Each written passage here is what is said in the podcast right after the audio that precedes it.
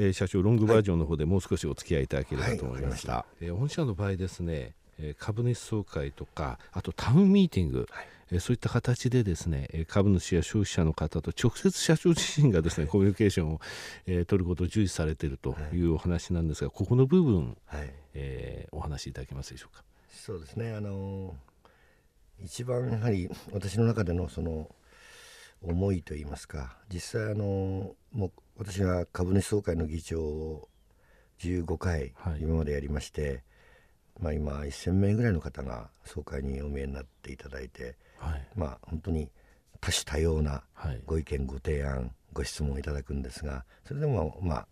ご存知の通りやっぱり総会の時間には限りがあって、はい、でもっともっとお聞きしたいあるいは私もいろんなことを説明したいという思いがこうずっと続いてまして、はい、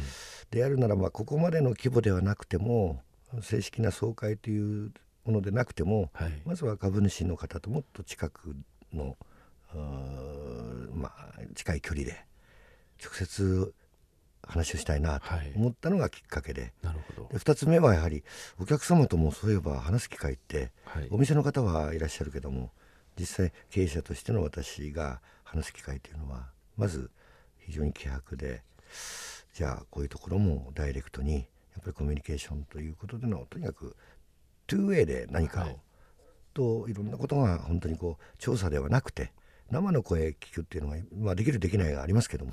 そんなことをやはりステークホルダーの方としてしたいというのがきっかけですね、はい、えさらっとお話になりましたが、はい、株主総会1000人参加されるそうですね。それ多いですね。個人株主の方が、増えていったと、はい、今個人株主の方が、はい、まあ、3万ちょいですね、はい、3万を越してあの本当に、えー、私がさっき申し上げた15年前の時には本当に参加者が200名190名とか200名だったんですが、まあ、それが年を重ねるごとに1,000名超えるような数まで、はい、まあ、それはやはりあの株主総会そのものが、その本当に昔の、はい、なんか非常にこう、えー、形式的な株主総会ではなくて、はい、えー、株主の方との我々経営を担う者との意見の交換だったりで決議事項あの決議事項以外は自由にいろんなものがディスカッションできるんだというふうに変えてからそのように増えていったと思いますけど、はい、大変ですね、えー、でもあの 逆に言うとすごくありがたいですね、はい、おっしゃっていただけますから、えー、タウンミーティングの方につきましても、はい、年何回ぐらいやられてるんですか？えっ、ー、と年数えると10回。ぐらい。10回ぐらいじゃないですか。もう234回になってますから、はい。じゃ月、えー、2年ぐらいそうですね。10回ぐらいやってますね。1回ぐらいのペースでどちらかの都市で実際の、はい、えー、モスバーガーを、えー、モスモスを利用されてる方の声を聞くということですね。ですから、うん、あのもともとが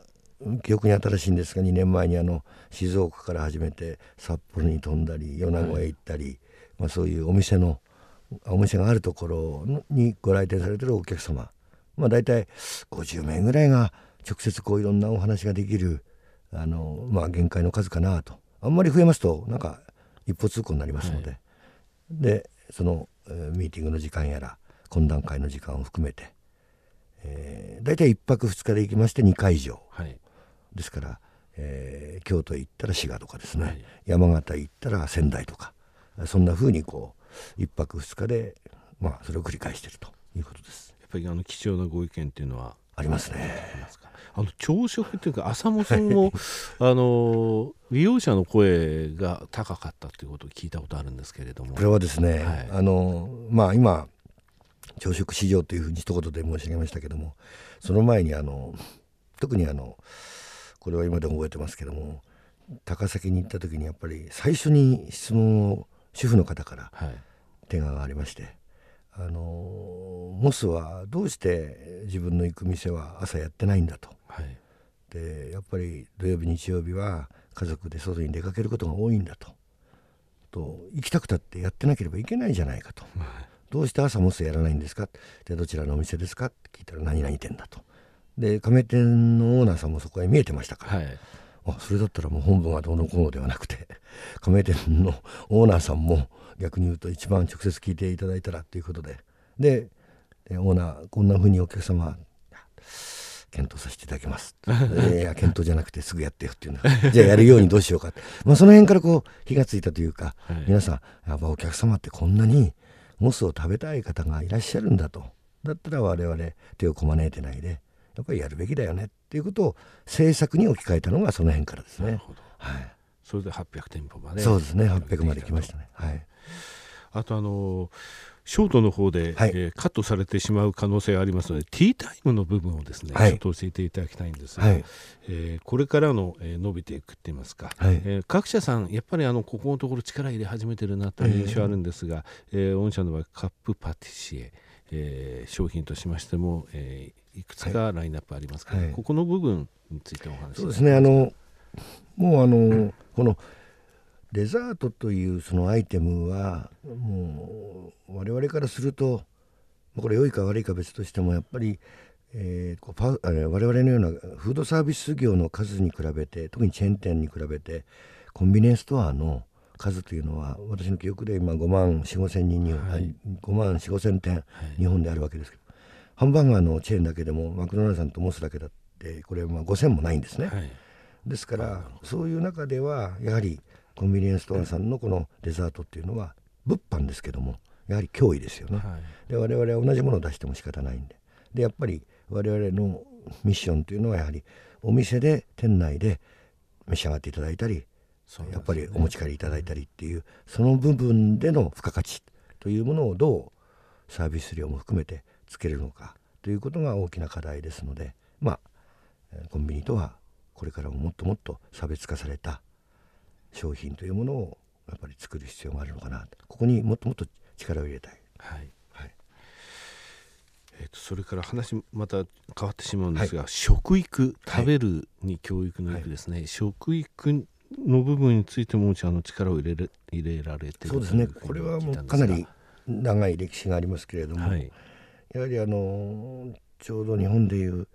えー、小泉さんが首相の時に、はい、食育基本法というのができまして。言葉が流行りましたですね、はい、でやはり日本人は、やはり日本の食文化というものがある、うん、それから簡単に言うと欧米型の、はい、まあ、一つのトレンドとして、はい、そういうものばかり食べるんではなくて日本人も日本人らしい。じゃあどういうものなのか。だから食の食卓とか食事とかそういったものをもう一回見直そう。でどうしてもやはりそういう中で我々の中で本当になんか脂っこいものとかですね、まあ、乳製品乳脂肪が強いものばっかりではやっぱりバランス悪くなるんで。でそういったことを勉強しながらっていうんで一番始めたのはやはり小学校へお邪魔して、はい、そこで生徒さんに我々先生になってそれで食事の前に手洗いからっていう、まあ、昔でいう家のしつけ、えー、みたいなものもサポートできないかなというようなことで先生だったり。なるほど。それからお父さんお母さんも来ていただいて。というのを初めて。食べることの大切さ手を洗うことの大切さ。そんなことを、まあ、これははっきり言うとその業績だとかっていうのには全く関係ないところで、はい、あのまあ、これも一つ社会貢献活動の中でやっているということで、はい、これからももっと力入れていきたいと思います。あと小学生が実際あの御社の商品を作ってそれでみんなで食べたり。いろいろいろ、はい、あの説明をした後にですね、はい、これはあの座学をした後に実際じゃあテレキバーガー作りましょう。でレタスってどうやって剥いて、はい、どこに栄養があってというようなことも全部そこでレクチャーするわけで、お子さん本当になんか野菜嫌いの子がうちの子がなんかレタスってこんなに食べると美味しいのかっていうんでお褒めの言葉をいただいてお母さんから喜ばれてます。なるほどね、はい、はい、いやもしモスさんがやってくれなかったら日本のハンバーガーってみんな本当同じ方向を向いちゃってたんじゃないかなっていうのが。いまだに他のハンバーガーショップってやっぱりと違いますよね。モスさんの方向性だけ明らかに。あのモスさんははい。あのまあ、他のブランドがどこだっていうことはさておいて世の中にやっぱりこう選択肢がいくつかあった方が私はいいと思うんですね。世の中にモスバンガーだけでもダメだと思うんですね、はい、ですからあのお客様にしてみたら例えば食事なのかそれこそまあ、食事ということはそのメニューで選ぶのか時間を選ぶのか立地で選ぶのかお店の佇まいで選ぶのかいろんな動機があると思うんでその動機に応えられるようなことをチェーンとしてどうやるのかっていうことを考えると、まあ2つ3つ4つ5つぐらいいろんなチェーンがあってそれこそ前向きにこう切磋琢磨していけばいいのかなと私は思ってます。はい、もつさんは決してファストフードではないんですよね。オーダーが来てから作られるということがありますので、別に早い遅いということではなくですね、ファストフードの定義っていうのは基本的に、ある程度作っておいたものを出すっていうところなんですよね。まあ、あのアメリカにはその業種業態論がはっきりしてまして、はい、ファーストフードというのは一番一人当たりのお買い上げ単価が低くて、はい、まあ、安いということですね。でスピードが1分以内に提供できるもの、ね、それから